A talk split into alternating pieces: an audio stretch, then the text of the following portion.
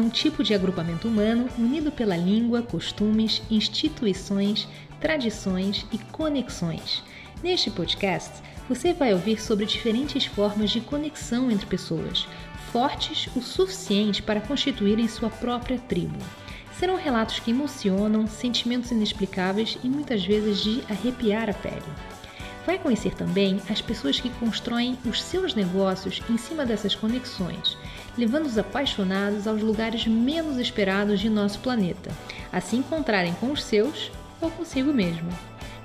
Com histórias valiosas e inspiradoras, agora é hora de relaxar e viajar.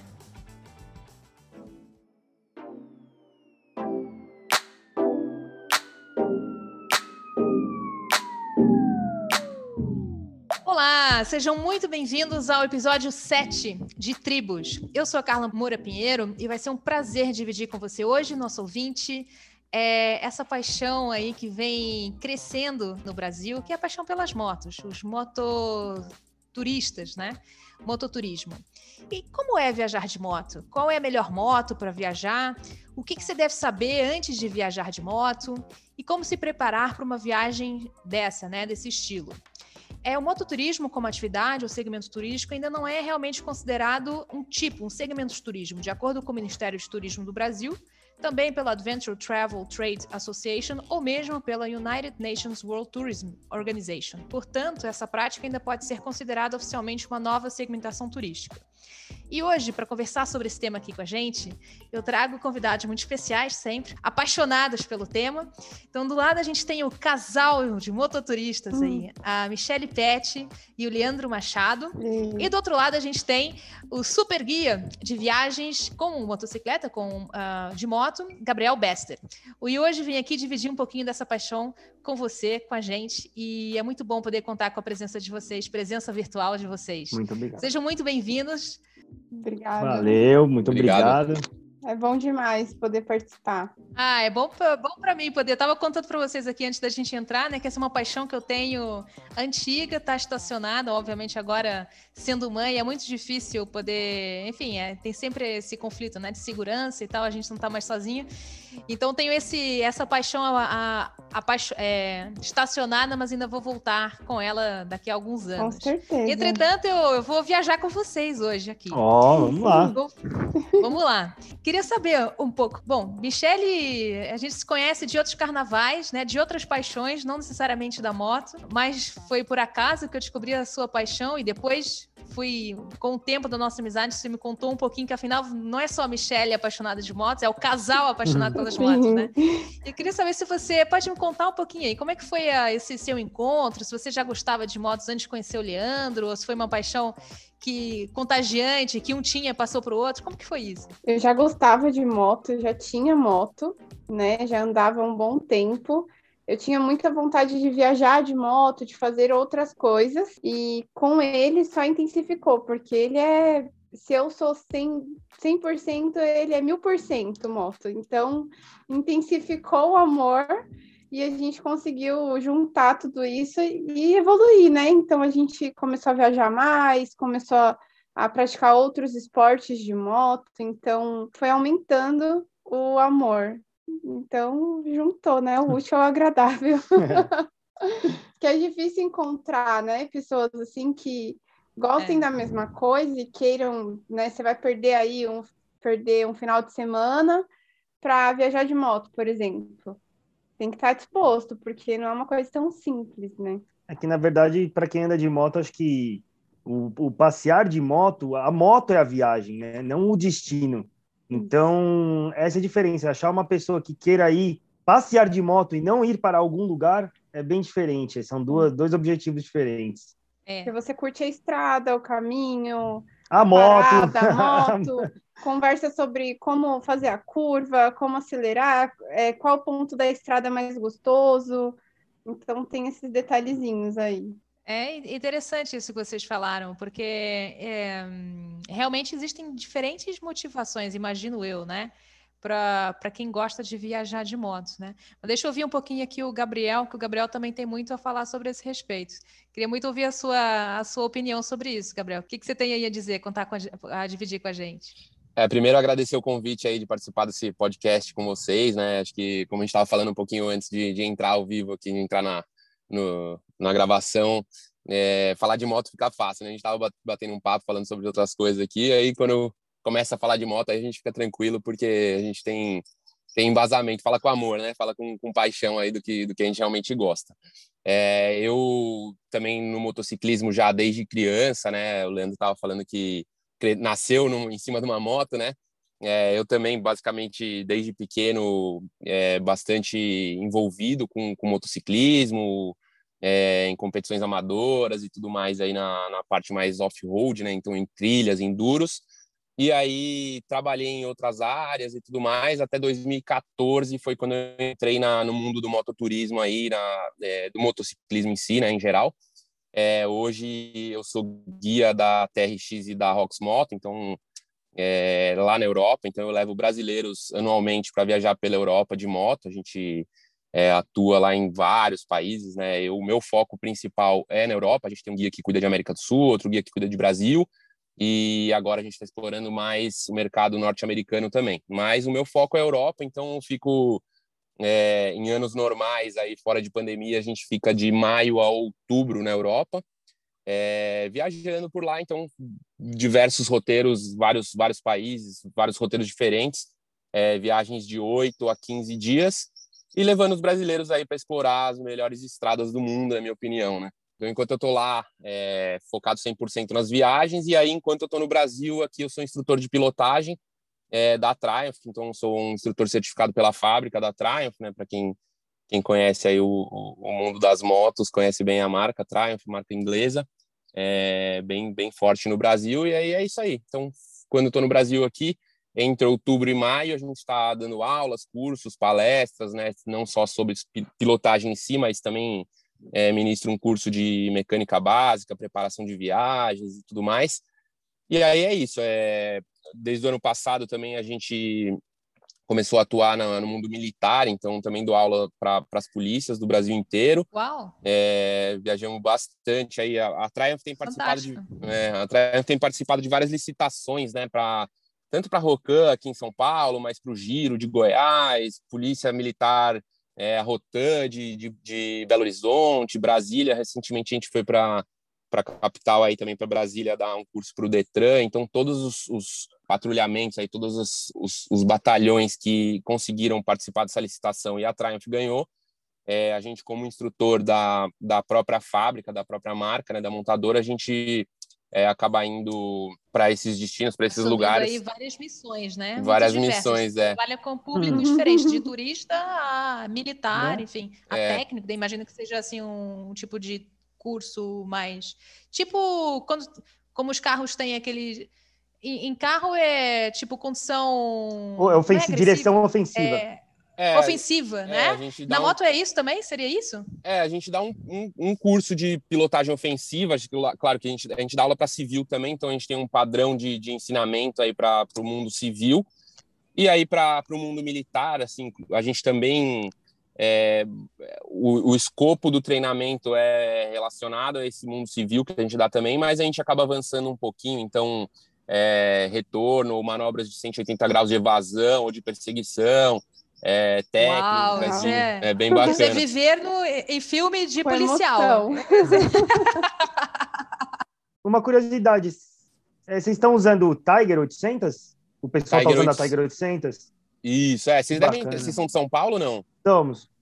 É, vocês devem ter visto já a Rocan utilizando essas Tiger 800. Eles compraram mais ou menos 140 motos aqui, então, assim, é, o que que acontece? Não é, não é, a ideia não é ensinar o policial a pilotar. Lógico que a gente tem muita técnica de pilotagem que muita gente não sabe, então a gente tem muito aluno de, ah, tenho 30 anos de pilotagem, não tenho nada para aprender e tal, acaba indo para o curso e realmente fala, nossa, eu não sabia nada, né? A gente tem tanto não só questão postural, o posicionamento dos pés, das mãos, do ombro, o nosso olhar, então a gente tem muita, muita coisa relacionada a isso.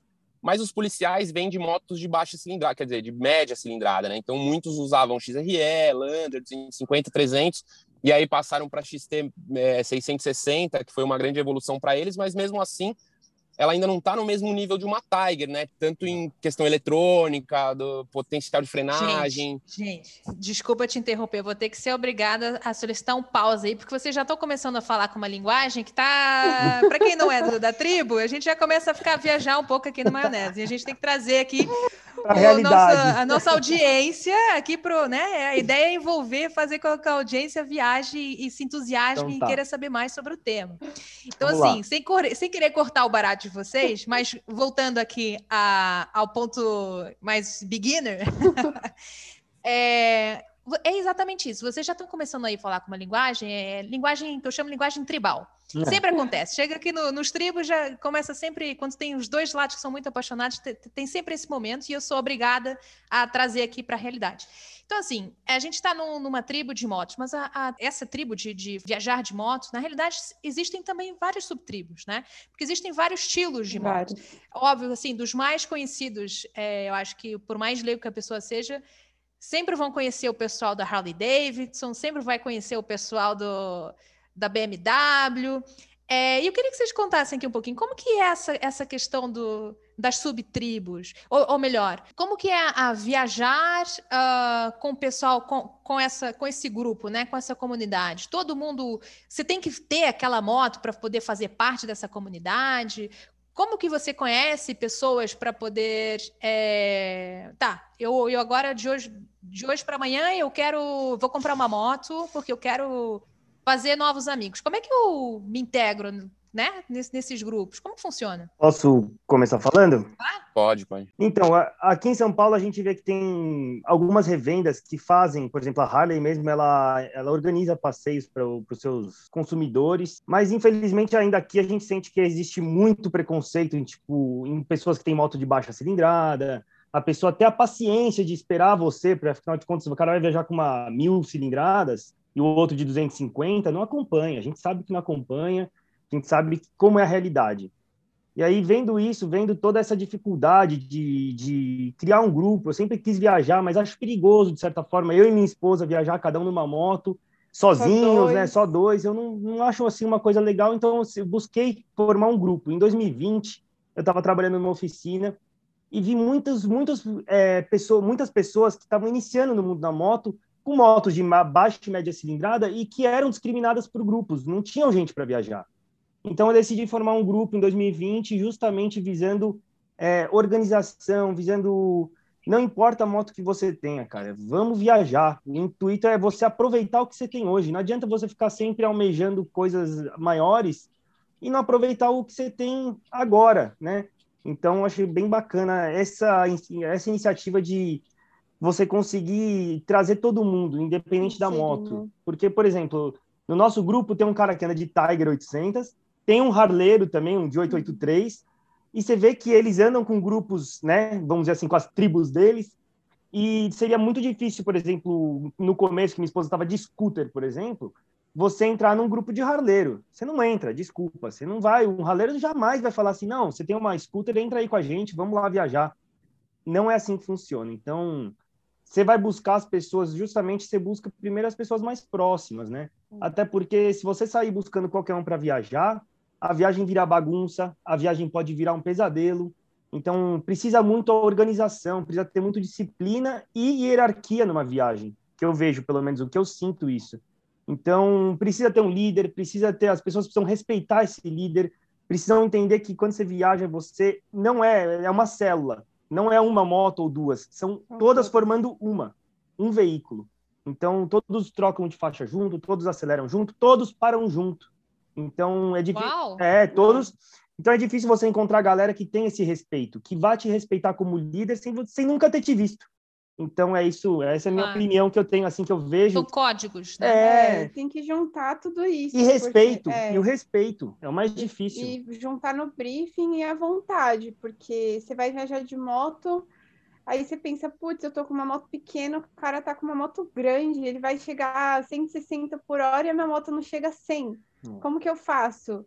Então, a pessoa querer te inserir ali naquele grupo e aceitar isso e entender a sua dificuldade e dar uma reduzida para você conseguir acompanhar, é estar é tá junto mesmo, é a vontade de estar na moto que foi aproximando e tem essa distinção dos grupos, é, é muito difícil. Eu já andava muito tempo de moto e não conseguia entrar em nenhum grupo, porque você tinha que ter uma moto específica ou estar num meio específico, né? Conhecer aquela pessoa certa para entrar naquele grupo. Você não pode simplesmente ter uma moto e, ah, vou viajar. Porque viajar sozinho de moto é gostoso, é, mas é muito mais perigoso e não traz a mesma sensação de estar no grupo, de ser parte ali, né, daquilo tudo. É, fazer, integrar, né? Uma, é, uma e de ter aquela conversa. Acho que são, são motivações diferentes, né? Eu acho que aquele cara que viaja só, cara ou mulher, eu digo Sim. cara porque é, não quero é. ser é, generalista. No entanto, é sabido que é um mundo é, mais masculino, né? Me corrija se eu estiver errada, Michelle. Não, tá certa. Infelizmente. É ainda... tipo 9 para 1. mais ou menos. Mais ou menos, infelizmente. mais ou menos. Mas olha que curioso, eu estava conversando sobre isso no outro dia com o Gabriel e o Gabriel já me contou uma coisa diferente sobre tendências das últimas viagens que ele tem acompanhado, né, Gabriel? Hum. Você pode dividir um pouquinho com a gente aqui? É isso aí, na verdade, assim, acho que voltando um pouquinho do que a gente estava falando, eu, sem dúvida existe essa questão do, vamos colocar entre aspas aí, o localismo, né, mas a, o estilo de moto, as marcas, as cilindradas e tudo mais, mas é o que eu costumo dizer, eu acho que muita gente diz isso por aí, é, a melhor moto é aquela que você tem, né, não é a moto não existe a melhor moto. A melhor é, moto é aquela que você exatamente. tem e a sua vontade de viajar e participar e fazer acontecer e tal. Sem dúvida, eu, eu concordo plenamente com o que eles falaram também. Eu acho que, assim, uma questão de viagem, é um dos pontos muito importantes é assim, o combinado não sai caro, né? Então, se você está combinando de viajar, se você tem uma é moto isso. de alta cilindrada e está combinando de viajar com um amigo de moto de baixa cilindrada, você sabe, você já se predispôs a não passar de certa uhum. velocidade, ou combinado ali de, ó, oh, vou, vou andar 5 km para frente, vou dar uma acelerada tal, depois eu te espero tal. É, sem dúvida, existe isso, a questão de, é, da organização e de, da união, né? Eu acho assim, é, é isso é muito real no mundo do motociclismo. Às vezes você vê um carro quebrado na, na beira da estrada, muita gente passa reto, vai embora e tudo bem. Agora, se você vê uma moto quebrada, né, um motociclista para, um motociclista ajuda, basta a gente ver os profissionais aí do motociclismo de, de entregadores e trabalhadores dessas coisas, o, o, tanto que eles se apoiam e se ajudam e se unem. Solidários. São solidários né? um com é. o outro, exatamente. Então, é, eu acho assim, se você combinou uma viagem com um amigo que tem uma moto de baixa cilindrada, você já sabe ali que você que o ritmo de, de, da viagem vai ser outro, ou às vezes até motos mais potentes, mas um tem é, uma capacidade de combustível no tanque menor, então o cara tem uma autonomia de rodagem menor. Então vocês vão se basear na moto de baixa, não na moto de alta. Não adianta você se basear numa moto que tem uma autonomia de 300 km ou, sei lá, que até, até mais hoje em dia, motos com tanques maiores, e falar, ah, vamos abastecer a cada 250 km, sendo que seu amigo ou seu companheiro ou alguém que está participando do grupo tem uma autonomia de 150 a 200 km. Então você vai fazer a média ali por baixo, né, é, para poder atender todo mundo. É, outro ponto importantíssimo, eu acho que, que acaba evitando muito problema e constrangimento e tudo mais, é a questão da liderança. Então, se você tem uma liderança, que no caso de uma viagem, por exemplo, é o guia que sabe, que organizou e que sabe os pontos de parada e tudo mais, eu acho que o respeito pela liderança é fundamental. Isso não é ser snob ou nada disso, é simplesmente o fato de da organização em si, para não ter surpresas. Lógico que as surpresas sempre acontecem, principalmente na, no mototurismo, aí moto é, duas rodas só, a chance de, de, de, tomar um tombo é maior, a chance de furar um pneu é maior, se tem um pneu furado numa moto é, é uma situação mais complexa do que um carro que tem step, por exemplo, mas é basicamente isso. Então, se você tem uma liderança, se você tem um briefing, uma organização bem feita para uma viagem, é, quanto maior a organização, acho que tudo na vida, né? quanto maior a organização, quanto maior a preparação, menor a chance de ter surpresas, né? Então, se você se programou, claro. programou as paradas, programou os pontos ali de, de é, situações de emergência, saber onde você tem um, um apoio ou coisas do tipo, acho que isso evita muito problema no mototurismo, né?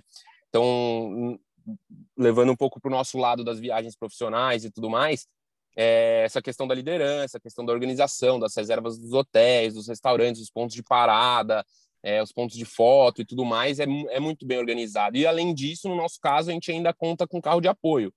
Então, tem uma van né? Isso já puxa um pouco o gancho para o outro assunto, que é a questão da preparação da bagagem, né? E tudo mais, uma viagem de moto é totalmente diferente de um carro, né? Um carro, você fala, ah, vou levar aquele tênis a mais de corrida, vou levar aquele, sei lá... Um a sunga para praia, né? A sunga, a sunga vou, ah, vou, levar, pô, vou levar duas toalhas, vou levar uma toalha para banho, uma toalha para praia e tudo mais. E no motociclismo é totalmente diferente é, o motociclismo, a preparação da bagagem se baseia no espaço que você tem disponível. Se você viaja com garupa, então, é, cai pela metade ali a, a, a, disposição da bagagem, né? Você tem ali a alforge, né? São aquelas malas laterais que a gente encaixa na moto, e basicamente o baú, né? O top case. É, se você tá com garupa, você tem, não tem muito mais opção além disso. Lógico que você tem pequenas malas ali que você consegue adequar, o tank bag, né? Aquela que vai em cima do tanque da moto, tudo mais. Mas já viajando sozinho, você tem mais espaço, você consegue usar ali o espaço do banco do garupa e tudo mais. Mas, assim, uma viagem de mototurismo, né, uma viagem de moto, eu acho que é, a preparação da bagagem e tudo mais influencia demais, né? Você tem um espaço muito limitado ali para coisas que você vai levar. Então, essa questão da organização aí, puxando um pouco para as nossas viagens de lá, a gente conta com uma van de apoio, então tem um segundo guia fechando o grupo, que era um carro de apoio. Então, você faz, uma, faz uma viagem para a Europa, é muito diferente você ou para os Estados Unidos, ou aqui na América do Sul também, é muito diferente você se organizar para ir sozinho ou você ir com, com sua esposa, mesmo que seja um grupo, mas sem um carro de apoio que possa levar toda a bagagem, ferramentas e tudo mais. Acho que é um mundo muito diferente, assim, né? Mas os dois, lógico, são legais, os dois estão ali pilotando a moto e tal. Acho mais questão de, de uma preocupação a mais ou a menos que você vai ter, uma segurança a mais que você vai ter de ter um carro de apoio, de ter um, uma van ali com é, então você não precisa se preocupar muito em limitar a sua bagagem, né? Você vai nas nossas viagens, pelo menos claro. lá fora, a gente limita a bagagem ao limite da sua companhia aérea. Então, se você vai numa executiva lá e você tem um, um limite de bagagem de duas malas de 32 quilos cada um, é o que você pode levar, porque na van a gente realmente consegue é, levar tudo isso, né? Além das ferramentas e claro. tudo mais. Você aí é privilegiado, né, por, por poder guiar essas, digamos, seria o o, a maneira mais é a maneira mais fantástica e mais é, é uma experiência, incrível, né? É uma experiência completa, né? Que ele, ele, ele oferece uma experiência completa com segurança que eu vejo, né? Essa diferença do carro de apoio, Sim. realmente. Eu fiz uma viagem com a Honda há pouco tempo e a gente tinha um carro de apoio e eu nunca tinha feito uma viagem com carro de apoio. Realmente muda muito, assim. Faz muita diferença. Faz, é, porque a bagagem deixa de ser uma, uma inquietação, uma preocupação, né? Como foi o Gabriel estava falando. Não tem essa limitação de, se você quiser levar duas malas, você se você tem o hábito de viajar com duas malas, você pode seguir viajando com duas malas, independentemente Sim. do. É. Até para conduzir, dependendo da estrada, é, fica complicado. Você tem a bagagem, vai numa estrada de terra ou numa Suja trilha, toda a mala. com, com água, como é que você faz, né? Então você tem que ir muito bem preparado e pensando em tudo isso. Com é. carro de apoio, você já corta aí uma, é, é só para esclarecer, só esclarecer uma coisa aqui. Eu gosto muito do estilo de viagem, eu principalmente viagem solo, né? Eu sempre fui de fazer viagem solos, também nunca tive, como você falou também, é difícil juntar um grupo de amigos, tal. Acho que muita gente tem esse privilégio de ter 5, 10 amigos motociclistas. Hoje eu tenho, porque estou no meio, já trabalhando há algum tempo, tal, conheci muita gente e tudo mais, mas sempre fui de fazer viagem solo, então é muito focado no off-road também. Então você tem amigo de, do mundo de das, das speeds ou das naked, você não consegue fazer uma viagem como as viagens que eu faço, tipo Chapada Diamantina, 700 km estrada de terra e tudo mais. É, então, assim, só para esclarecer, eu gosto muito desse estilo de viagem solo também. Lógico que a minha profissão hoje me leva a fazer viagens mais é, num padrão um pouco diferente, hotéis sempre de categoria superior, viagens na Europa e tudo mais, mas eu gosto muito desse estilo de viagem também é, com amigos ou viagem solo, aquela viagem mais raiz e tudo mais. Aventureira. Lógico, aventureira, é. E a gente também oferece esse tipo de viagem aqui que a gente chama de viagens extreme, né? As viagens extreme é, não contam com carro de apoio, os hotéis são um pouco mais simples e tudo mais. Lógico, o custo é muito menor também mas a gente explora bastante a América do Sul aqui com, com viagens de estilo extreme também. Oh. Então lá na Europa a gente ainda não tem viagens extreme, a gente todas as viagens contam com carro de apoio, muito por causa da janela de clima que a gente tem lá, né? Lá eu consigo operar só de maio a outubro, né? É, então, em maio eu venho aí com, com Adriático, Croácia e tudo mais, mas, por exemplo, a gente opera Islândia, é, Escandinávia, então são países muito frios que a gente tem que operar em julho. E aí a minha agenda eu vou montando dessa forma, né? É, do, do frio para o calor. Então, Portugal, calor, Portugal, Espanha, por exemplo, que é um clima mais tranquilo, a gente joga lá para outubro e tal. Mas eu tenho essa janela de clima, né? Então você consegue, não consegue fugir Curioso. muito disso, é. Então, achei muito interessante você falar isso, porque na realidade a gente está falando aqui de um tipo de turismo que, bom, ainda não é considerado, né, segundo as organizações mundiais e tal, não é considerado como um segmento específico, mas já começa a haver alguns estudos sobre o caso e tal. E eu procurando sobre o tema para vir um pouquinho mais preparada aqui para discutir com vocês, para trocar esse papo, encontrei um estudo muito bacana de uns brasileiros de 2019, eles fizeram do, agosto de 2019, entre 2019 e 2020, então é relativamente recente, e esses, esses esses senhores chamados Carlos Eduardo de Almeida Ramoa e Paulo dos Santos Pires. Eles são da Universidade do Vale do Itajaí, balneário de Camboriú, em Santa Catarina, aqui no Brasil. E eles fizeram um estudo sobre um estudo acadêmico sobre o tema, que eu achei muito bacana, que até posso, até vou deixar o link aqui para quem tiver interesse nos comentários é, desse podcast. E tem uma parte do estudo que é, desmembra aí o, o, faz o breakdown, né? Uh, faz a divisão do que uh, quais são as reais motivações uh, do verdadeiro motociclista. E assim, por mais que possa de uma primeira uma primeira visão, a pessoa pode achar ah, é viajar, né? Não, é conhecer novos lugares e tal tem várias, várias motivações, né? E, e, você, Leandro, você já falou que quais. Vocês, vocês dois, né? Já falaram que a principal motivação aí de vocês é realmente o viajar de moto, né? E de acordo com esse estudo que eles falaram aqui, bom, uh, 80% das pessoas que foram entrevistadas para esse, esse estudo, a primeira motivação é a interação com a natureza, apreciação da beleza e do belo. Depois vem a emoção, é isso que você estava falando, é, Gabriel, eu acho, da adrenalina e do entusiasmo. Depois vem a questão dos amigos, prazer em compartilhar atividades com outras pessoas. Tem a realização, superando desafios para atingir metas difíceis. Tem a questão também da fuga e do escape, né? a mudança da rotina de casa e do trabalho. Manter o controle físico e mental do corpo.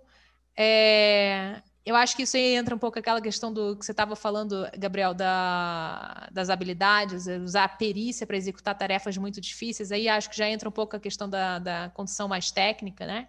É. É, tem também que quem leve para atividade espiritual, superação de medo, percepção da atividade como uma arte, é, também o perigo como uma motivação direta, melhora em como se é percebido, ou seja, a questão da imagem, do status, né?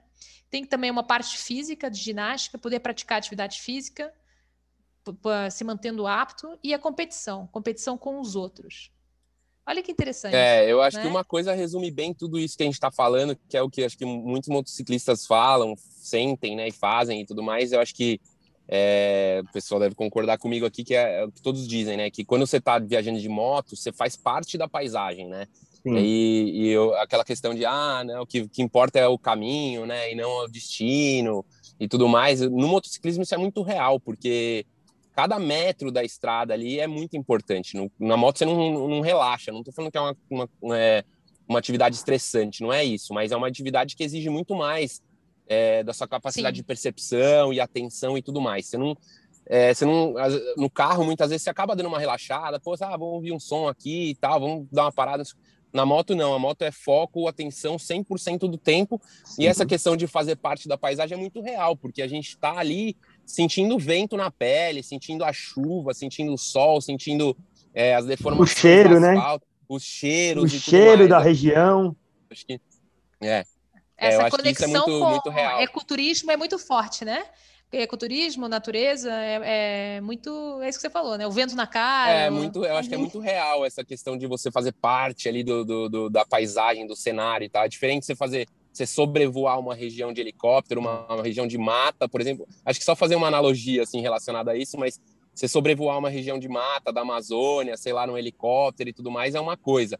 Agora você tá lá no chão fazendo uma trilha com um facão, abrindo trilhas e tudo mais, é, sentindo os animais, sentindo ali os cheiros, né? Como é, o pessoal tá falando, eu acho que é, é muito é, é, mais próximo assim da nossa realidade do mototurismo. Acho que essa questão de você realmente estar tá lá sentindo na pele cada coisa é, é, outro ponto assim importante que também é relacionado a isso. Se a sua moto quebra, você tá lá na beira do asfalto com o pé no chão. Se o seu carro quebra, você fecha os vidros lá, você se sente muito mais seguro e protegido, né? Na moto, acho que você não tem essa. Essa... O pessoal que, que é leigo, que não anda de moto, não tem muito essa percepção. Falar, ah, moto quebrou, chama o guincho, vambora. É. Não, não é bem assim, né? No carro, pô, chama o guincho, mas se não tem sinal, aí você está dentro do carro, você se sente protegido ali. Na moto, não. Na moto, você está na beira do asfalto ali, você é mais é. um, um andarilho ali, né? A sua moto acaba virando mais um peso do que um escudo para você, né? Então, você. Agora, você deve ter história para contar, hein, Gabriel? É. Então, isso está me ah, cheirando a. Tá me cheirando algumas histórias aí no meio da estrada que já deve ter acontecido. Eu Vai, divide aí tem... com a gente. Eu acho que isso rende um, acho que rende um podcast à parte dos perrengues, das adrenalinas. Das, Não, quando eu, o, o perrengue, vai. O, ah, se você tiver que selecionar aí dos que você já passou, um perrengue assim que ficou ah, memorável. Eu também na, tenho, depois eu vou Europa, contar o meu. É, na Europa a gente já teve perrengues de acidentes e tudo mais, mas na Europa é muito é, é, assim, acho que não é perrengue, né? Porque a gente tem todo o apoio, carro de apoio, a gente tem todos é, telefones via satélite, eu tenho instrução de, de remoção em áreas remotas, primeiro socorros avançado, não sei o quê. Então a gente sempre tá, tá é, tudo voltado para segurança, né? Então acho que em primeiro lugar eu como guia eu prezo pela segurança, então não parar em qualquer lugar e tudo mais e tá sempre focado em. O pessoal fala, porra, que legal, você passa seis meses por ano viajando de moto na Europa tal. Não é bem assim, né? Assim, eu, eu, eu, até posto nas minhas mídias assim, a minha visão do negócio. É, o meu retrovisor e o meu GPS. Meu GPS para não errar o caminho, o meu retrovisor para ver se está todo mundo acompanhando, se o carro de apoio está vindo, se o grupo está todo ali. Então é foco 100% no, no grupo. Já sozinho, aí já eu já tento buscar um pouco mais de aventura. É, tive situação de perrengue, aí uma situação de perrengue que não foi um grande perrengue, mas que, que aconteceu comigo foi, é, inclusive é uma coisa que a gente fala bastante em preparação de viagens e tudo mais, de você, é, ah, você trocar algum equipamento, trocar um pneu ou uma pastilha de freio, alguma coisa da sua moto, não fazer isso justo antes de de viajar. Você faz pelo menos uma semana, testa, vê se está tudo bem. E eu cometi esse erro, é, foi anos atrás, mas cometi esse erro. Troquei a fazer uma viagem que ia, ter, ia pegar, sei lá, 500 quilômetros de estrada de terra. É, acabei trocando um pneu, coloquei um pneu mais focado pro off-road, assim, dois, três dias antes de sair para viagem. Aí peguei a estrada, não deu outra, né? A, a, na verdade, a câmera de, a câmera de ar foi mal instalada. É, rodei acho que 100 quilômetros na Dutra, é, quando você instala uhum. mal instalada a câmera de ar, a câmera de ar é aquela que fica dentro da, do pneu, né? Então, o pneu acabou beliscando a, câmera de ar, o pneu furou, e aí, é, lógico, eu tava numa estrada que tem uma baita estrutura, mas é, na Dutra, aí, o que, que aconteceu? Aí eu falei, meu, tem um posto a, sei lá, 3 quilômetros, dei aquela sentada no tanque básica ali, que a gente já, todo mundo já deve ter visto alguém sentado no tanque com o pneu traseiro furado, né? Então, sentei no tanque lá, falei, vou rodar até o posto, paro lá, tento achar um borracheiro tal. Enfim, cheguei no posto, é, já tinha um borracheiro de fato, mas estava fechado. É, aí falei, meu, vou ligar para a CCR, a CCR me tira daqui e me leva até um borracheiro, né, administradora da rodovia. É, quando eu liguei para a CCR, eles falaram, olha, o máximo que a gente pode fazer é tirar você da rodovia e levar para algum lugar seguro, seja um posto de gasolina. Como você está no posto de gasolina já, eu não posso ir aí te resgatar. Aí eu falei, putz, que sacanagem, né? Aí eu peguei, empurrei a moto até a estrada, fui naquele primeiro telefone que tem da CCR, é, liguei lá para eles, para administradora tal, aí ele falou, ah, beleza, agora você tá na estrada, eu consigo ir aí te, é, te buscar. Aí, juro Gente, juro para você, juro para você. É, Mas são aí... regras muito, muito fortes, né? Toda estrada tem regras muito pesadas da Polícia Federal aqui no Brasil. Então, é, é normativa. Eu conheci o pessoal da CCR, então tem, tem essas coisas realmente, são procedimentos que eles têm que seguir.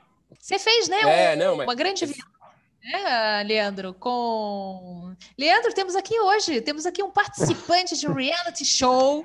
Atenção, audiência. Você ouvir lá no YouTube, é youtuber, Instagrammer. Temos aqui uma celebrity, ah, celebridade aí das motos. Então, conta um pouquinho pra gente, como que foi essa. E você também deve ter passado por alguns perrengues, não sei se nessa ou em outra viagem. Olha, o que, que acontece? Você vê que o perrengue dele, até brinquei, quando ele falou de perrengue, eu falei, é manutenção. Porque o que acontece? Que quem faz esse tipo de manutenção, quem faz viagem, é justamente isso que ele falou, que o Gabriel falou. Não pode tirar a moto do mecânico e sair para a estrada. É quando, mano, todas as histórias que eu ouço de coisa de moto que aconteceu em estrada é cara que perrengue. fez isso. É e equipamento também, né? Equipamento Sim. também, um capacete novo, uma bota nova que te aperta. Nossa, aí o cara pega aquele capacete fica vibrando na cabeça que nem louco, né? Aí o cara mal começa a estrada já fala: Meu, o que, que eu fiz? Aquele agasalho que infla, parece um boneco de posto. Capa de chuva. Capa de chuva. Então, perrengue assim eu nunca passei na estrada, porque realmente eu prezo, como eu sou também, eu sou mecânico, então eu prezo pela manutenção para não ter esse perrengue, porque já tem tanta coisa para acontecer na estrada, tanta diversidade, um carro, um cachorro, um bicho, que se é, se tiver mais ainda manutenção para contar com isso, meu, melhor não sair, meu. É melhor você ficar em casa, cara. Que você vai pa sair é. para passar nervoso, ninguém quer, né? Então, é. e aí voltando, é, passando dessa experiência da Honda, realmente foi um convite muito bacana que eles fizeram para mim. Na verdade, não foi um convite, né? Foi um casting que eu participei e acho que pela minha pela minha paixão de moto eles viram, falaram meu, realmente você merece, foi Brasil inteiro. E aí eu passei uma semana, a gente viajou por três estados nove ou onze cidades, não vou lembrar agora. E foi uma estrutura assim que eu nunca tinha visto: carro de apoio, ambulância. Cara, é Uau. outra pegada, assim, tem nada a ver com as nossas viagens que a gente faz ali de final de semana, né? Mas foi realmente uma experiência muito bacana, assim, foi uma.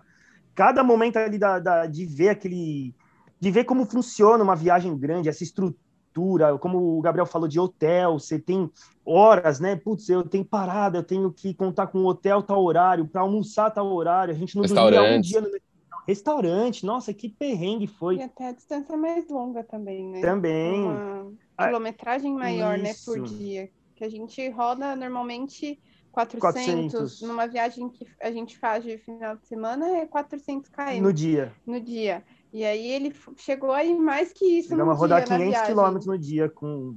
com... Né? E sem contar as estradas, né? Vocês normalmente aqui vão em distâncias de perto aqui de São Paulo, é tudo asfaltado, né? Nessa viagem pelo Brasil, você passou por muita estrada. No Brasil não tem muita estrada, né? É. De terra, né? Olha, eu vou falar que eu fiquei impressionado como diminuiu o, o volume de estrada de terra que a gente passou, é. por exemplo. A gente pegava mais off-road para chegar em um passeio.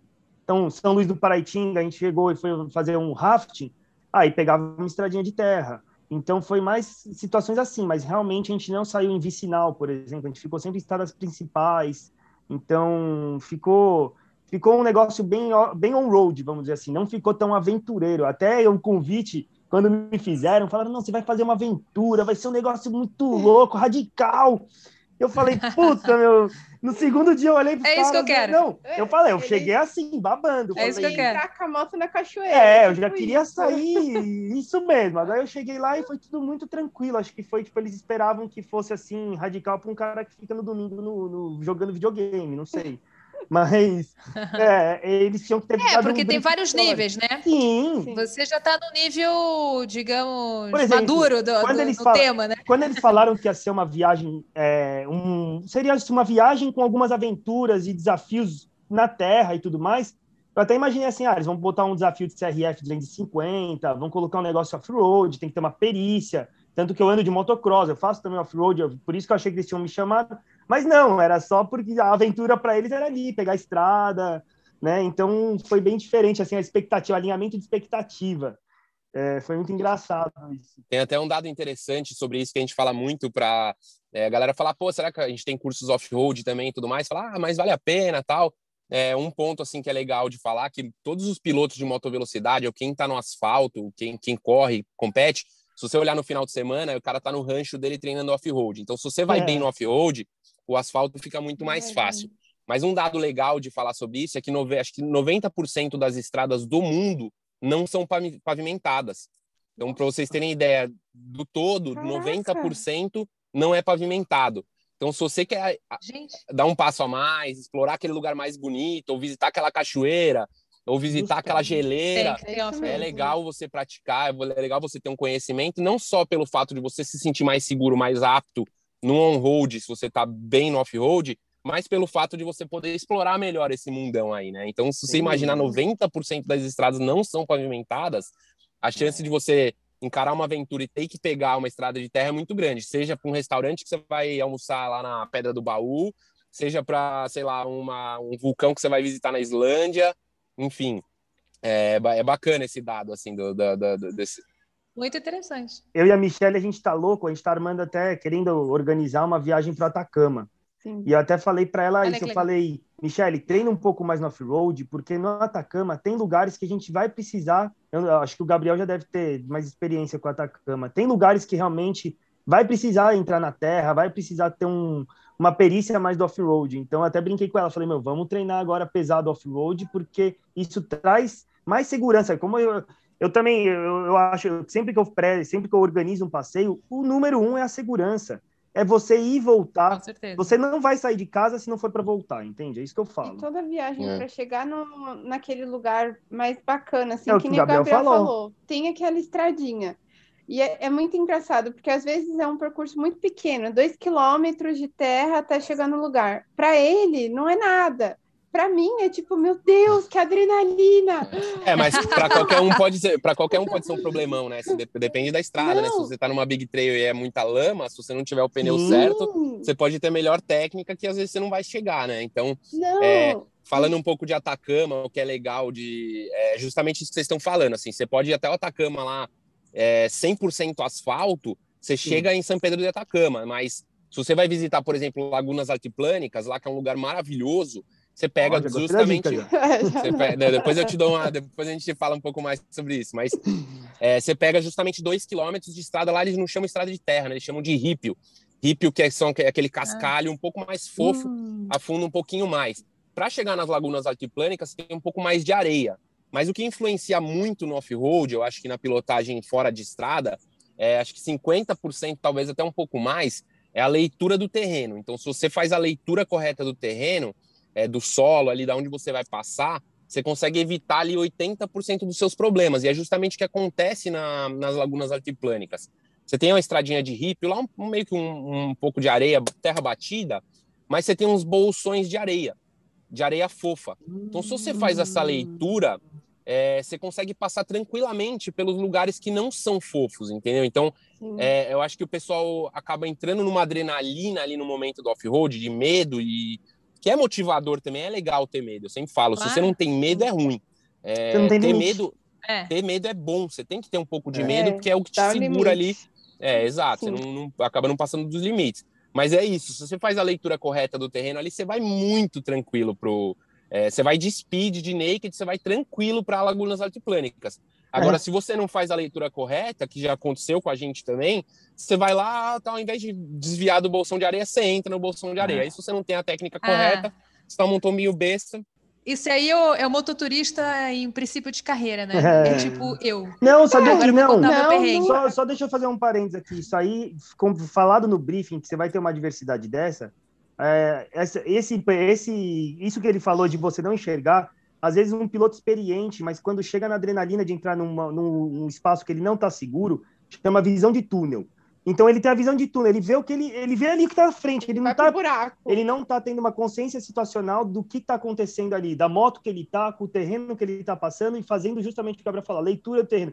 É visão de túnel. O cara tá assim, caramba, tô na terra. Meu Deus, o que, que eu faço? Ai, meu É. Deus, né? É isso, é inteligência emocional também. A gente está falando É, aqui de, muita de autocontrole, de saber, né? É preparo, é treinamento e preparo mesmo. Acho que nunca você vai fazer uma coisa a primeira vez na vida e vai ser bom, cara. Você, vai, você tem que É. treinar, você tem que estar É, preparado para Ser racional, É. separar, saber separar as emoções, saber separar o estresse, a adrenalina de estar ali do, ok, vamos analisar isso aqui É. friamente, né?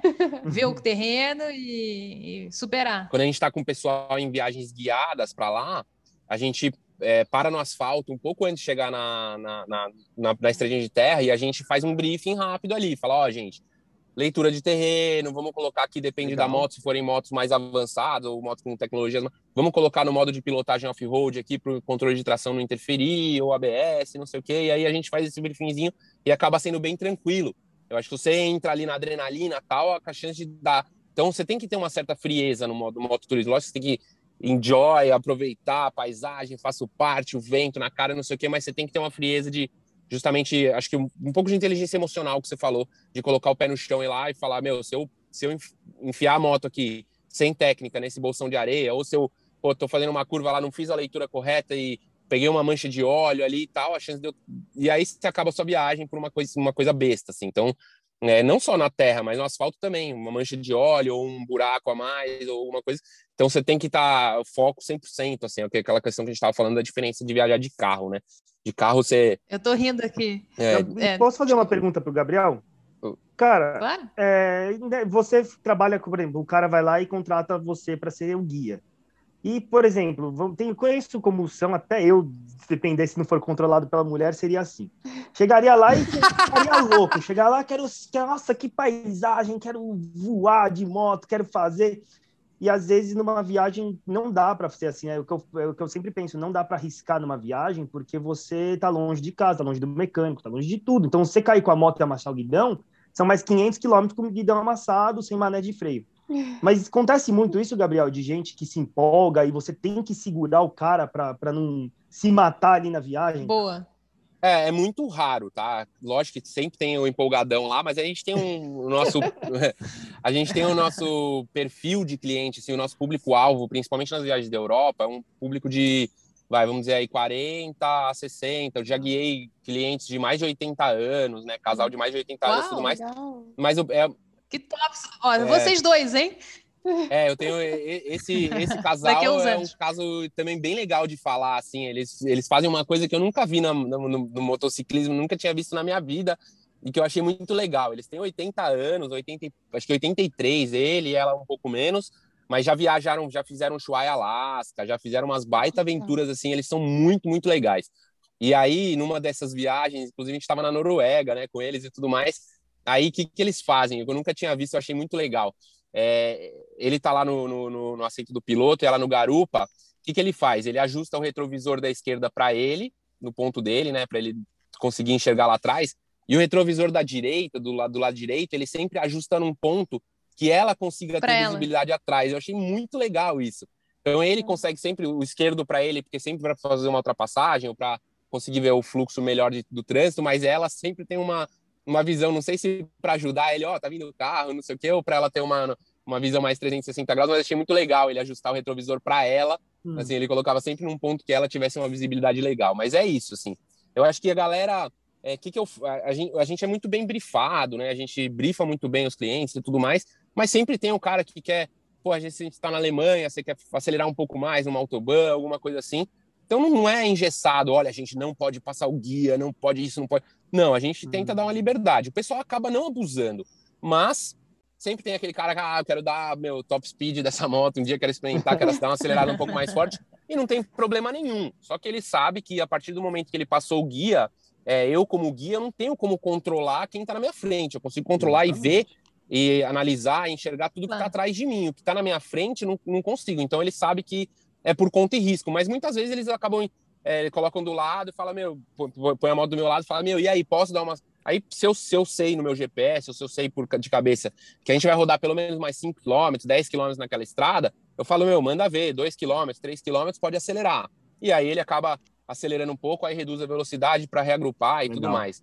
Mas assim, não, é, é flexível. Agora a gente também atua é, com a questão de passeios de final de semana, bate e volta, locação, alugue pilote. Então a gente tem várias modalidades aqui na TRX, né, que hoje é a maior empresa de experiências com motos da América Latina. É, a gente tem essas viagens. Aí acontece de ter um pessoal mais empolgado, o pessoal que, meu, o cara vai lá e fala, meu, eu quero acelerar essa moto. A gente já teve freio. caso de é, já teve caso de ter que simplesmente tirar a chave da moto do cara e falar, meu, desculpa, nesse ritmo não vai dar Nossa! você tá abusando Caramba. tal, ou tem que, lógico, a gente tenta conversar, fala, meu, vai na boa, você tá abusando tal. A gente fala que o pessoal tem muita gente que tá maduro, né? O cara tá maduro, meu, tá maduro, tá maduro pra cair do pé, né? Então a gente fala, cara- a gente, entre os instrutores lá, a gente fala, o cara que tá abusando mais, a gente fala assim, nossa, tá madurinho, cara, tá maduro, tá maduro. Então eu não posso falar isso. Não, Eu não posso falar isso, eu falei maduro, não. Então, É. eu- qual seria a expressão do. É, não, mas você diferente, ter né? É maturidade, diferente. você ter maturidade é Maturi- diferente. Agora, você tá maduro Ah, pra tá. cair é uma coisa totalmente diferente, né? Então aí entra um pouco aquela questão do medo, né? Então o medo é, é fundamental. Acho que quando a gente está muito confiante é quando as coisas é, acontecem, as coisas ruins acontecem. Uhum. Se você está muito confiante, você acaba passando um pouco do limite. E não só passar do limite em velocidade, ou fazer aquela curva mais rápido, mas a questão da desatenção. Então, é, a gente estava falando, moto é foco 100% do tempo. Se você tira o foco, perde o foco ali por cinco minutos, a chance de acontecer um acidente é muito grande. Se você tá abusando, se você tá confiante pra caramba, você acaba perdendo um pouco desse foco e aí é onde as coisas ruins podem acontecer. É, lógico que acidentes acontecem, pegar uma mancha de óleo, um buraco, cair uma árvore na frente da moto pode acontecer, você pode estar 100% atento e isso é um, de fato, Não depende de não você, depende de você é. mas a questão da atenção e o foco 100% é fundamental para você não ficar maduro em cima da moto aí, correr o risco de, de cair do pé. Agora, queria é, ouvir de vocês aqui, é, são dúvidas que eu tenho. Se tem alguém aqui ouvindo, bom, eu já estou super empolgado, então já, já quero ah, começar aí com essas experiências final de semana de vocês. Alugar uma moto e um desses dias me organizar para poder é, relembrar essas boas memórias que eu tenho de outras vidas antes de ser mãe.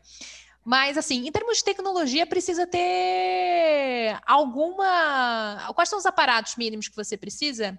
Você já mencionou, né? A questão de, de GPS e tal. E outra coisa que eu queria entender também, apesar de não ser, se você ser especialista mais na Europa do que no Brasil, mas acredito que você deve saber como é que funciona no Brasil também. O Brasil tem muito lugar que não pega, né? Sinal e tal. Como que é viajar em lugares que, que tem uma real, é, um real déficit né, na infraestrutura?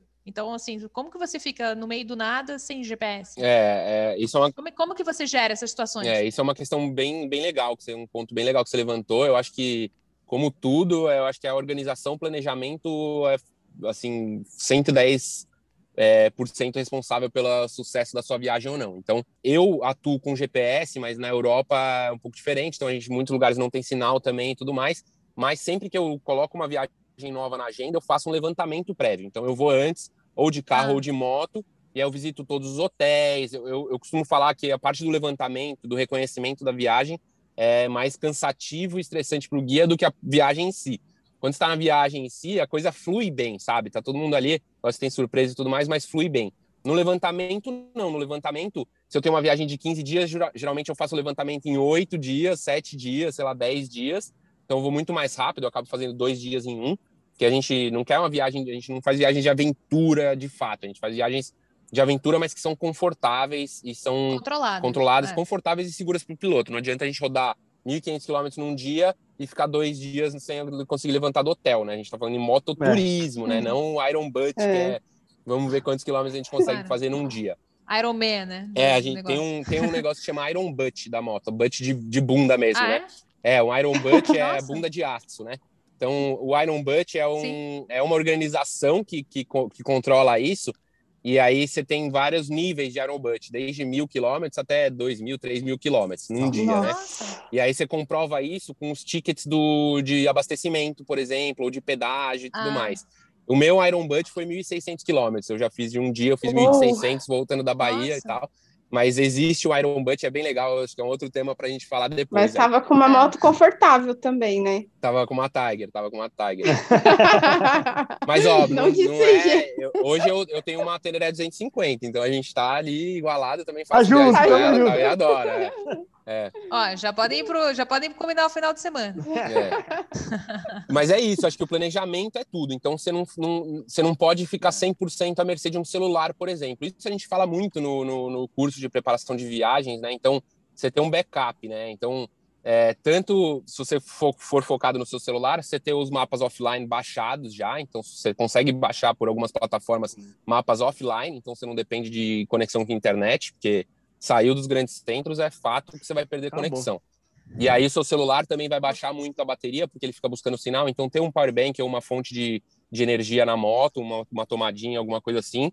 É, eu, eu trabalho com GPS Garmin lá, então é via satélite, eu não, não dependo é, só do celular. Inclusive, eu Sinal, uso muito pouco o celular, eu uso o celular mais dentro de cidades e tudo mais para evitar trânsito ou coisas assim, essas plataformas que te tiram do trânsito e tal, mas é, confio muito no meu GPS. Mas, se, por exemplo, um dia eu sou roubado, eu perco meu GPS e aí acabou a minha temporada, não, não posso correr, correr esse risco.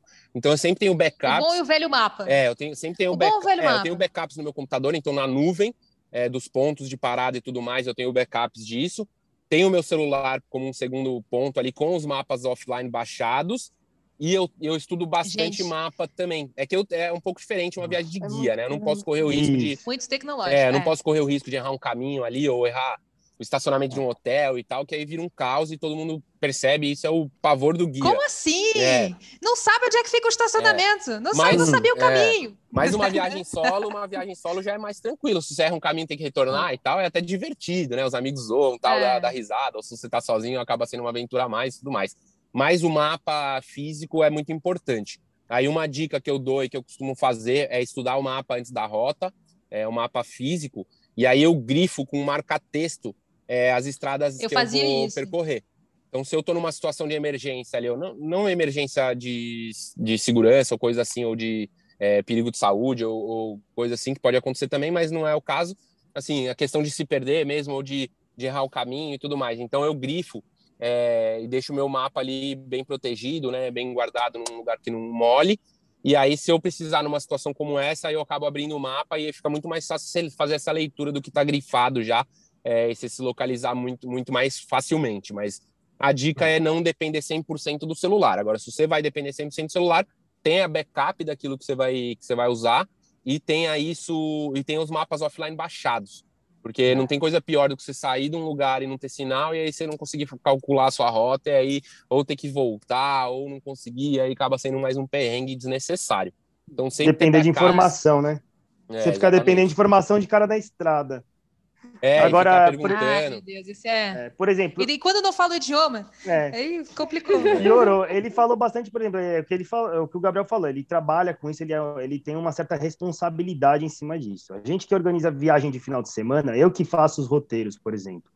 Então hoje, cara, você, eu vejo meus pais viajavam muito de moto. Hoje você tem o Google Maps, você tem o Google Street View, Cara, abusa disso. Eu, eu, faço a viagem, eu gostaria de poder fazer a viagem antes de levar a galera, mas eu não posso às vezes. Então, é. eu faço a viagem no Street View. Eu é, você pode fazer um planejamento igual sem estar tá lá. Você pode fazer hoje em tá tecnologia. Né? É, tudo é planejamento, né? É, aí chega na estrada de terra, por exemplo, a gente foi para Cachoeira, para Cachoeira Grande, em Cachoeirinha, Lagoinha. Aí tinha uma parte que não tinha no Google, no Google Maps, né? O Google Carro não foi. Aí o que, que eu fiz? Que, que eu faço? Eu anoto, você pega a vista aérea, por exemplo, ele falou de baixar os mapas offline. Eu, para facilitar, é, em vez de baixar, abrir aplicativo, eu tiro o print dos mapas, dos lugares chaves que eu preciso. E faço junto disso uma anotação, normalmente no bolso, por exemplo, a partir do momento que entra na Terra, 3,5 quilômetros, vai entrar à esquerda, a 7,5 quilômetros eu vou entrar, vai ter uma árvore, vai ter uma ponte. Eu faço todo esse roteiro que não dá para ver, eu faço esse roteiro tudo no, na mão mesmo, num papel e guardo ali no tanque, na, igual o motoboy ali que deixa os pedidos da pizza no tanque ali da moto, eu deixo ali já guardadinho no tanque. Então, eu tenho toda essa, eu tenho o mapa, tenho, né, quando a gente tem o GPS, o celular, mas normalmente eu já fiz, eu já conheço, já decorei todo o caminho já antes. Direto, né? Já vai direto. Isso é muito importante, meu. Assim, se perder é, é, legal até um certo momento. A hora que você se perde, que você vê que você está num perrengue, quando você está acabando gasolina, você está precisando de alguma coisa. Ou com uma turma muito grande uma... também. A gente fez uma viagem com uma turma maior que não foi organizada, né, por ele. É. E aí a gente só foi. Uns amigos chamaram, a gente foi. E aí chegou lá, eles, ah, vamos parar aqui para esperar alguém. Já começou o transtorno, porque. Ah, eu acho que eu conheço ali uma estrada para a gente ir é. de terra e se perdeu na estrada, entendeu? Não, não e aí foi isso. na estrada de terra, quem não tinha muita experiência, no caso eu não tenho muita experiência na terra, fui na estrada de terra, passei maior adrenalina. e aí na hora de voltar, eles não sabiam o caminho para voltar, não sabiam para onde ir. Eu falei, gente, mas que viagem maluca. Então, é. assim, a gente fica muito perdido e deu certo aquela viagem porque chegou no meio assim eles foram para outro lugar a gente falou não é. daqui para frente a gente, a gente vai, vai fazer um caminho que a gente conhece porque não dá eles assim totalmente sem roteiro é. sem organização e não fica gostoso porque quando você começa a se Fica, porque são muitas pessoas. E aí, quando você está de moto e você programa as, as paradas, você tem ali o banheiro, você tem a parada para água. De moto é necessário você parar para esticar um pouco a perna, para você né, sair tudo. um pouco da moto, respirar, tirar um pouco o capacete. E aí você não tem isso tudo programado, você se perde. É, e a tecnologia ajuda justamente Exatamente. isso, né? O Google e tudo mais. É. Uma segunda questão de tecnologia que você perguntou, o que, que seriam as tecnologias mínimas para você viajar com segurança tal? Se possível, eu acho muito interessante isso. Eu uso o intercomunicador há muitos anos. E isso é muito top, cara, porque muita gente para na estrada e acha assim, ah, preciso falar com o cara, para do lado, ô, ô, ô, vamos correr, e fica... Ah! Isso é super perigoso, entendeu? Então, tipo, um intercomunicador você ajuda. Tem intercomunicador hoje que você integra seis, seis capacetes, seis pilotos.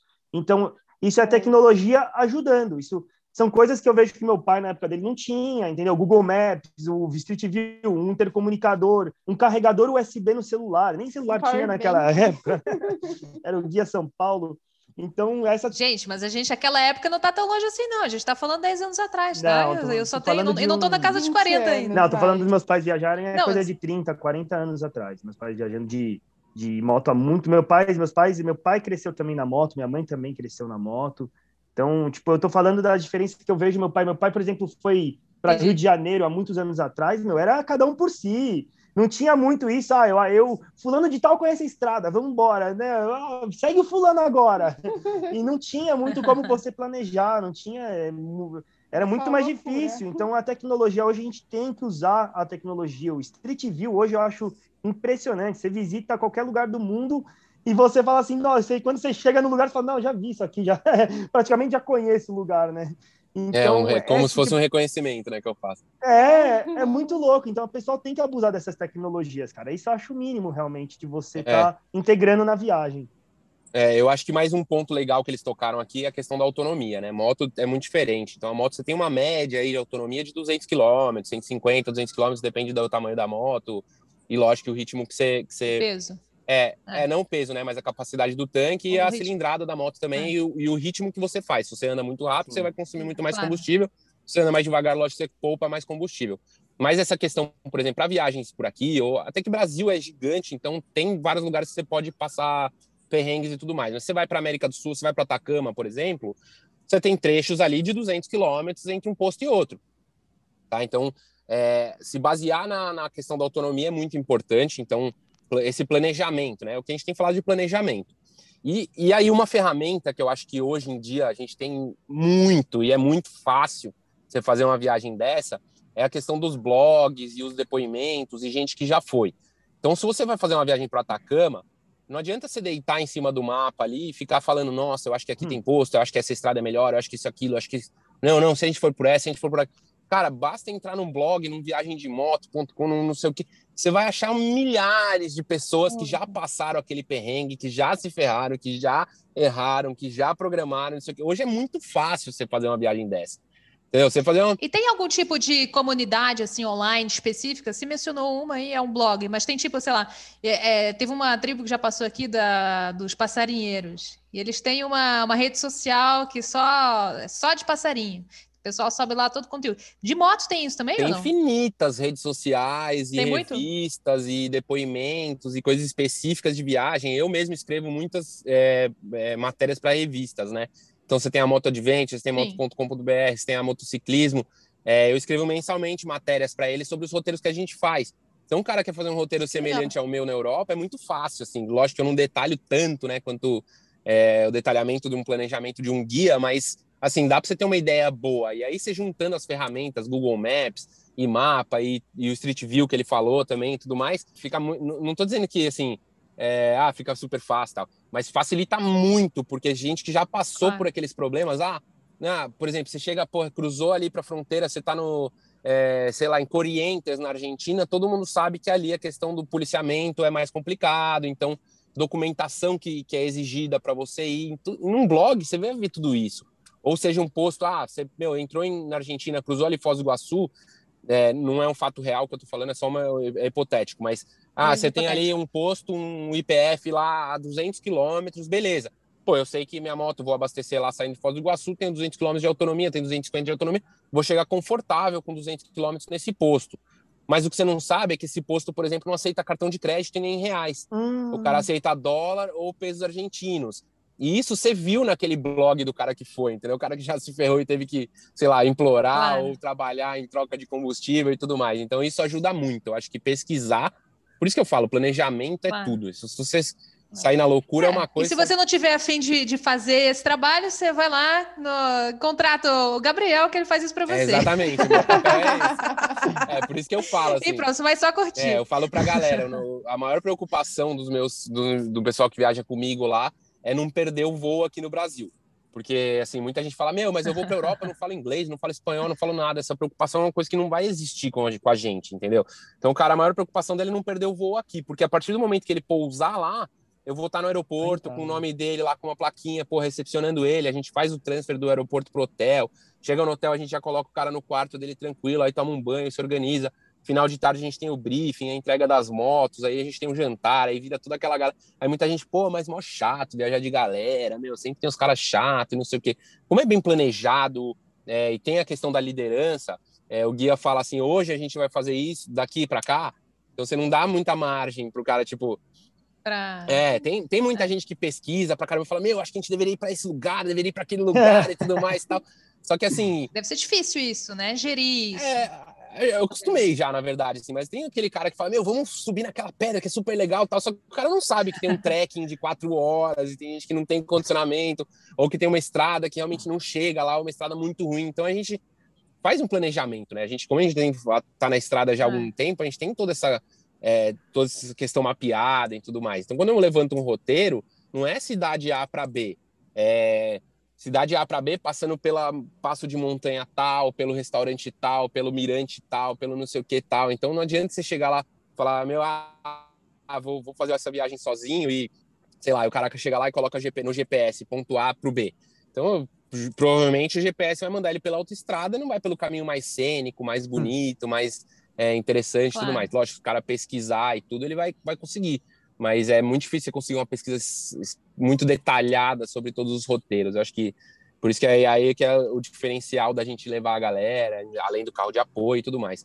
Para você ter ideia, as motos dos clientes eu não equipo, não coloco o GPS na moto dos clientes, porque é justamente isso que acontece. O cara acaba colocando e fala, ah, meu, eu sei que todo mundo recebe um roadbook, né, que é o nossa a Bíblia ali do, do, do, viajante. Então, no roadbook. Da viagem. É, da viagem. No roadbook a gente tem o day by day, então, dia a dia, com os horários e tudo mais, telefones de emergência, é, o endereço do hotel, os contatos e tudo mais. E, e, essa Bíblia ali que o cara tem. Então, o cara olhar e falar assim: ah, eu já sei que a gente vai passar por aqui, por aqui, eu vou colocar no meu GPS lá, e o cara passa o guia, aí vira mozona, o GPS dele calcula uma rota diferente tudo mais. Hum. Então, é melhor eu ter o GPS e a gente tá sempre agrupado ali. Legal. Então, a gente pô, eu sei que vai rodar 15 km da estrada, meu ritmo lá é. Eu, eu, eu procuro manter o ritmo da estrada, no máximo uns 10% a mais, um pouco 10% a menos. Mas assim, eu falo pro pessoal, não fica preocupado em ter contato visual com o guia ou com a moto da frente 100% do tempo. Então a gente tem essa consciência de, ah, vou rodar 20 quilômetros aqui, não tem bifurcação, é uma estrada, uma reta só, que acontece muito para Argentina. Na Patagônia você tem retas de 500 quilômetros lá, sem alternativas, tal. Na Europa você já tem mais opções e tudo mais. Mas às vezes você pega uma, então você imprime um ritmo um pouco maior é, e o cara que está lá atrás não está preocupado em ver o guia o tempo todo tal, porque ele já sabe, assim, depois do segundo ou terceiro dia, que eu vou rodar ali os 10 quilômetros, faltando 5 quilômetros, eu reduzo bem a velocidade para a gente se reagrupar, faço a contagem das motos, quando reagrupou, aí sim a gente segue viagem ou, o ritmo mais tranquilo. Então é Legal. é bem organizado, a gente tem, assim, já um tempo de estrada. É bem similar bem... com tem algumas coisas em comum com viagem de bicicleta também, que tem bastante essa questão do GPS, que as bicicletas não levam GPS. É, bike é parecido. Tem o roadmap, é legal. É. A gente, a gente tá. Eu falei para vocês que ia ser um papo gostoso e que ia passar rápido, e ó, já, já estamos chegando no final já.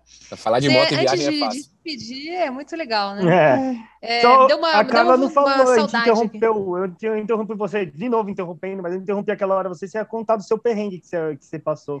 Ah, o meu perrengue é, é de beginner, a pessoa que está começando aí, que tá, se empolga. Eu sou o contrário aí do que vocês falaram que tem que ser. A pessoa que se empolgou demais, pegou.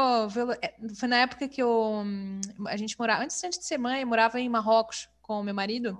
E Marrocos tem, um, enfim, é um lugar paradisíaco, assim, porque tem uma riqueza de paisagem fantástica. Tem montanha, tem deserto e tem praia. E tinha um lugar que a gente sempre, final de semana, a gente ia, a gente tinha uma moto, uma Falcon, era 250, lá, 250? 400, 250, 250. Falcon 400. É. é. Ah, bom, tá vendo? É, tá vendo o meu nível de entendimento, Só se né? a Falcon marroquina Mas, for mais, foi mais, foi mais A Falcon marroquina, a Falcon marroquina é especial. Não, não sei, deve ser 400, eu não lembro. E... E eu era sempre aquela pessoa que ia na garupa, né? O, meu, o Gabriel, o meu, que também se chama Gabriel, é, que ia sempre dirigindo e tal. Aí teve uma época que eu falei, não, eu quero aprender esse negócio, me ensina. E ele que me ensinou a dirigir moto. Pilotar. Pilotar, ah, não dirigir. Pilotar, pilotar. Moto a gente não Ai, meu Deus. Pilotar. pilotar moto. Ele que me ensinou a pilotar moto. E aí teve um, um, um, um período lá, uma, uma, viagem, que final de semana, que a gente, ele louco, que ele tem um pouco de... Tem que, ter, tem que ser um pouco louco, né, para gostar desse, desse trem. Aí é, ele falou, vai lá. Aí eu, super contente, fui lá dirigindo, é, pilotando a moto, ele atrás. Cara, eu entrei numa curva, não fiz a tal leitura do, do terreno. do terreno, né? É, tava, a gente estava em montanha, no final de uma dessas retas que tem 50 mil quilômetros e termina numa curva já para começar a subir a montanha novamente para regressar a casa. Cara, eu entrei na montanha com uma velocidade, a gente ia se matando ali. A gente não caiu do penhasco, assim, por pouco. Nossa. E, e foi uma coisa que eu, que eu, obviamente, eu parei a moto, eu fiquei tremendo demais, tremendo demais. É, eu fiquei assim, não quero, não quero pilotar durante um tempo. Mas durou pouco, durou pouco. depois, eu, quando eu voltei para o Brasil, eu falei: quer saber? Vou ser profissional desse negócio, que eu vou tirar a carteira.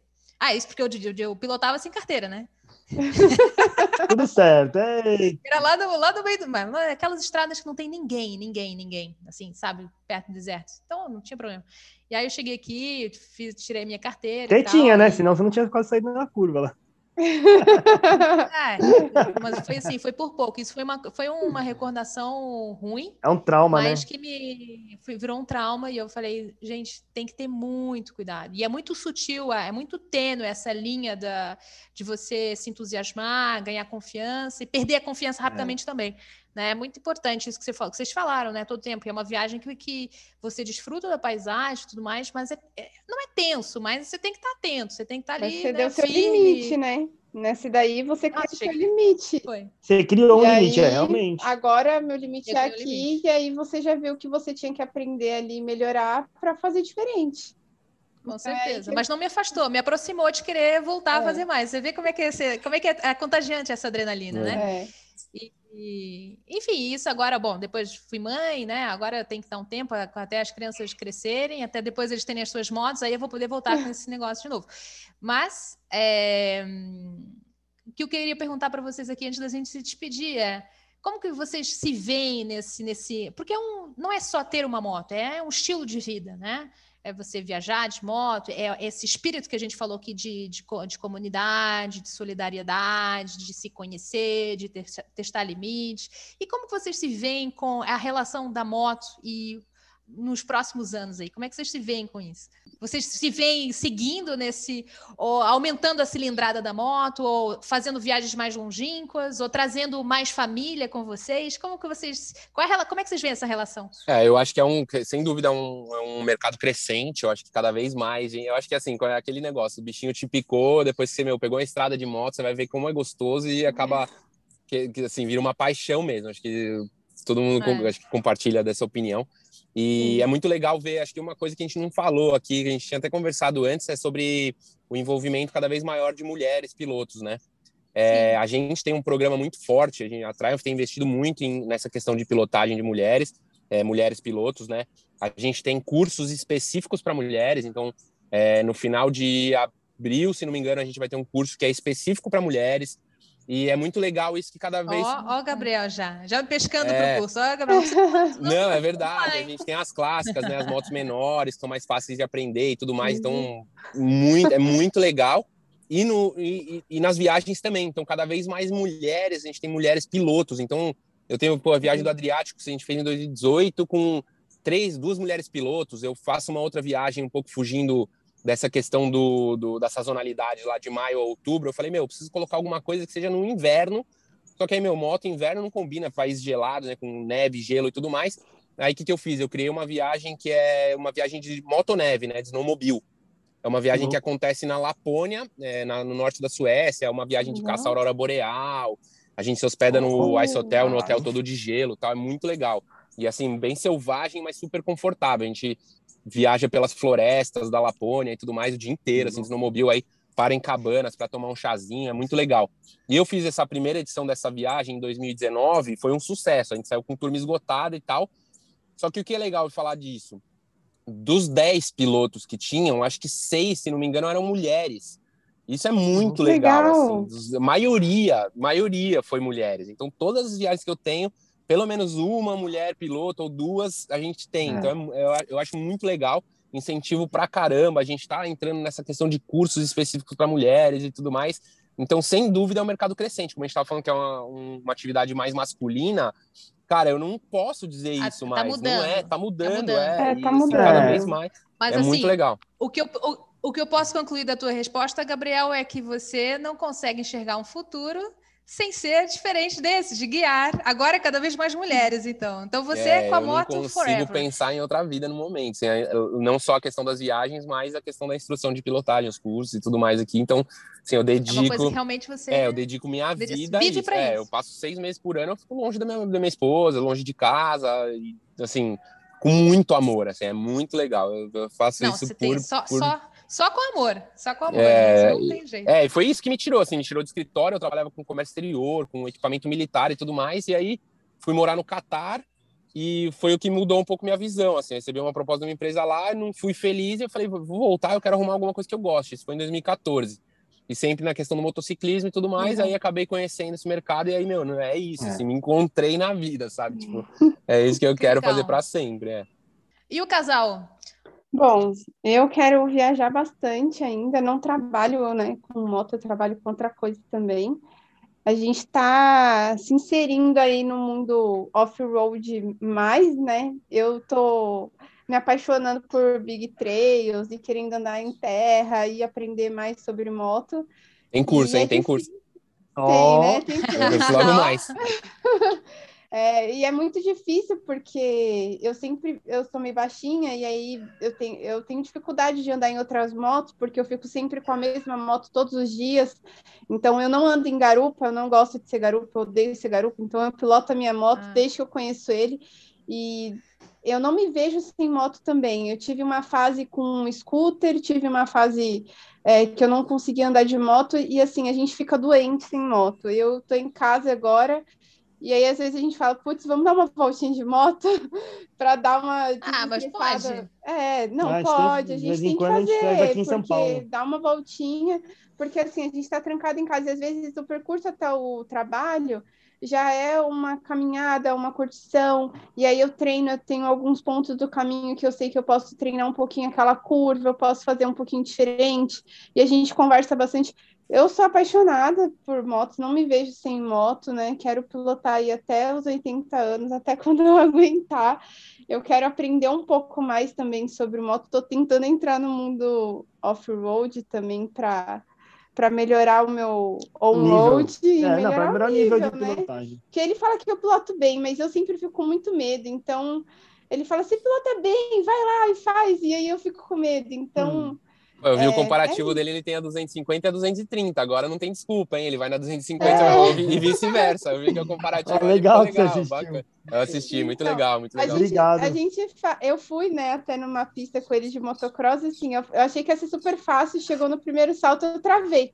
E aí, tipo, todos os caras da pista, vai, vai, e eu travada. E o negócio de mulher na pista é complicado, porque assim, hoje eu não conheço uma mulher que anda de moto. Eu não tenho no meu meio uma mulher que vá comigo de moto. Então, as nossas Isso vai dificuldades mudar, isso vai Tem mudar que em mudar. Já tá mudando, já tá mudando. têm que mudar, porque. A, a gente achou, mais um parênteses assim, sobre as mulheres que eu queria fazer antes de, né, da minha declaração final aqui. Por exemplo, a Adventure é uma, é uma, o Gabriel deve conhecer com certeza a É. Adventure. Eles estão organizando uma tour das mulheres. Sim. Pô, eu fiquei, eu e a Michelle ficamos super chateados, porque a gente foi ver, tinha oito mulheres participando, É. cara. Não tem ninguém, tipo, não. Eles fizeram, tipo, é como o Gabriel falou, eu tento É um organizar, é um incentivo. incentivo para mulher. Cara, e no Brasil tem. inteiro tem oito mulheres que vão participar. Então, pô, Ah, mas nesse caso, né? Você tem outros, outros também é... veículos Não, aí. concordo, na, mas- A gente lá pela Triumph, a gente bomba o curso de mulheres, assim. tipo, Aí, ó, que legal isso. Vai bem, é. Tem muita mulher que anda de Triumph, né? Tem. Tem. bastante É, mulher tem as que- clássicas, né? As clássicas acho que atraem Sim. muita mulherada. A Street Twin, a Ah, Speed sim. Twin, É. essas motos mais baixas, né? Que são potentes, bonitas e confortáveis, mas são mais baixas, né? Motos um pouco mais Sim. leves e tal. Dá acho que uma- uma coisa-. É, uma coisa legal, assim, na, na Europa é muito cultural isso. Na Europa é muito difícil ver piloto e garupa. É, lá, Muito assim, louco. os casais de, mo, de, moto, de mo- mototuristas ou viajantes e tudo mais, muitas mulheres pilotam lá. É muito difícil ver piloto e garupa. Você vê muito mais um casal, um o cara com a moto dele e ela com a moto dela, do que. Do que Do que aqui. a a- tanto que a gente vai, a gente invade, assim, o pessoal olha muito, porque você vê 10 motos, 6, 7 estão lá com piloto e garupa. Lógico que lá existe também, mas é muito, muito mais incomum você ver piloto e garupa do que um casal que cada um está na sua moto. E eu acho que isso está mudando aqui no Brasil também, pelo entusiasmo das mulheres em querer pilotar Sim. mais. Tal. Eu acho muito legal, Quando... a gente incentiva isso pra caramba. Uhum. Quando a gente começou a viajar, no nosso grupo mesmo, os caras falavam: Ah, mas quem vai? Ah, vai a Michelle, a minha mulher. Aí todo mundo pensava: Ah, vai na garupa. Aí chegava eu lá de PCX. Aí eles, mas você vai de PCX? Aí eu falei, bom, é a moto que eu tenho, eu quero é, viajar é, e eu vou. É a melhor moto, né? Então, é que eu tenho. É que eu tenho. E aí hoje eu é a melhor moto 200... que você tem. Exato, e aí agora eu tô com uma 250, eles já olham, nossa, já deu uma melhorada, então vai, vai poder um pouquinho mais. Então, é. É, já tá junto e inserir mesmo. E aí tem algumas meninas que vão de garupa às vezes e elas falam, nossa, quero pilotar. Eu, não, vai, pilota mesmo. Tem que ir. Quer dar uma volta na minha moto, vai lá. Porque é difícil, né? Então, eu mesma às vezes quero ir e eu tenho dificuldades por não andar muito em várias motos diferentes eu tenho essa dificuldade. Então, eu quero então, aperfeiçoar isso para melhorar. Aperfeiçoar, aumentar a cilindrada e ganhar mais amigas. Exatamente. É. E vários ganhar grupos de moto e viajar mais, né? Conhecer novos lugares também. É. Legal. Aí. E eu, vamos lá, meu Eliana? futuro, daqui eu me vejo, agora eu acabei, eu abandonei, de certa forma, a minha carreira na aviação, justamente para trabalhar com moto. Então, hoje eu me dedico 101% do meu dia para moto eu criei a página, não sei se posso falar aqui, mas eu criei a página Moto em Dois claro. Tempos, justamente para. Com o intuito. De, eu, essa página tem o intuito de ensinar. E, ah, nossa, mas você é o professor, você sabe tudo. Não, cara, eu tenho. Eu criei o intuito de passar o que eu aprendi com esses anos sendo motociclistas. Então, por exemplo, eu fiz o um vídeo do comparativo das CRFs para mostrar a evolução, eu debato com as pessoas eu, eu vou ensinar, o próximo vídeo que eu estou bolando é sobre tecnologias, de você descobrir, uhum. de você ver, bater o olho e saber se é uma refrigeração líquida, saber se é DOHC, OHC, quantas árvores de comando tem na Uau. moto. É, porque que tá nível muito. É, não, mas por... Então você vai formar outros, outras pessoas é, não, especialistas no Não é tema. é formar, eu quero ajudar as pessoas a terem a cultura da moto, porque para mim ser um motociclista não é só não é só acelerar. Ser um motociclista é saber sobre manutenção, saber sobre respeito, saber sobre como funciona a moto, cuidado com a moto. o cuidado com a moto. Ser motociclista não é só acelerar, é uma cultura, é um todo. Então eu quero muito ajudar as pessoas a, com isso, a, como eu posso falar assim, para as pessoas não passarem, é muito diferente, como a gente estava falando do, do cara que vai explorar pela primeira vez, o pioneiro, é muito diferente o pioneiro com o cara que é o seguidor. Então, você ser o claro. pioneiro, você sempre vai passar 10 mil perrengues. E se você puder é. ajudar o seguidor, então eu acho que isso é uma forma de você estar tá trazendo uma energia boa, tá fazendo algum bem pelas pessoas. Então eu quero trazer isso para as pessoas, eu quero mostrar manutenção, quero mostrar como, por exemplo, ontem a gente eu ia fazer um tópico, mas acabou postergando para a próxima live, mas eu tinha pronto justamente um tópico de dica de como organizar uma, uma viagem de moto. Era isso que eu ia comentar ontem, ah, porque ah, eu, eu faço o PDF, eu faço toda essa parte de organização de. Uau! E as que pessoas. Levar, que, é, repusar. que repusar. Então, eu quero estar tá fazendo isso, eu quero trabalhar, eu quero. Eu quero fazer um ponto de encontro para todos os motociclistas do Brasil. Você quer começar a fazer trilha? Você vai, vai no meu blog, vai no meu, na minha página, você vai entender como começar a fazer trilha, como começar a viajar, como começar a manutenção. Então eu quero estar tá passando esses, conhecimentos para o pessoal que eu acho muito interessante e está ajudando a cultura da moto aí no Brasil, do motociclismo. Muito né? legal. Ah, eu vou, então, olha, eu vou falar também dos meus, dos meu, do meu futuro com a moto. Meu claro. futuro com a moto, como mãe, agora vai ser Bom, tentar passar os valores dessa tribo para os meus filhos primeiro. Por enquanto, só, é só, só pegar as coisas boas da tribo e dividir com eles. Conseguir, espero que eu consiga transmitir essa questão de solidariedade, é, espírito de grupo e, e espírito livre. Eu acho que essa é muito importante, essa questão da liberdade. E mais adiante, depois eles lá vão ter o tempo de pegar e descobrir o, a parte mecânica da coisa. aí vai, ficar, vai ficar, começar a ficar divertido. E pessoal, chegou o final aqui do nosso episódio. Uma vez mais eu quero agradecer pela participação e o tempo de vocês. Foi muito legal é, viajar aqui um pouquinho com vocês.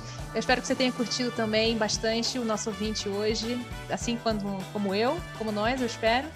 E é muito bom, né, fazer parte de, de, de, tribos, diferentes tribos ou várias tribos. Essa tribo em, em especial é uma que eu tenho muito carinho E espero que você tenha curtido. Muito obrigada pela sua audiência e a gente se vê aí no, no próximo Tribos, na próxima semana. Obrigada e tchau, tchau.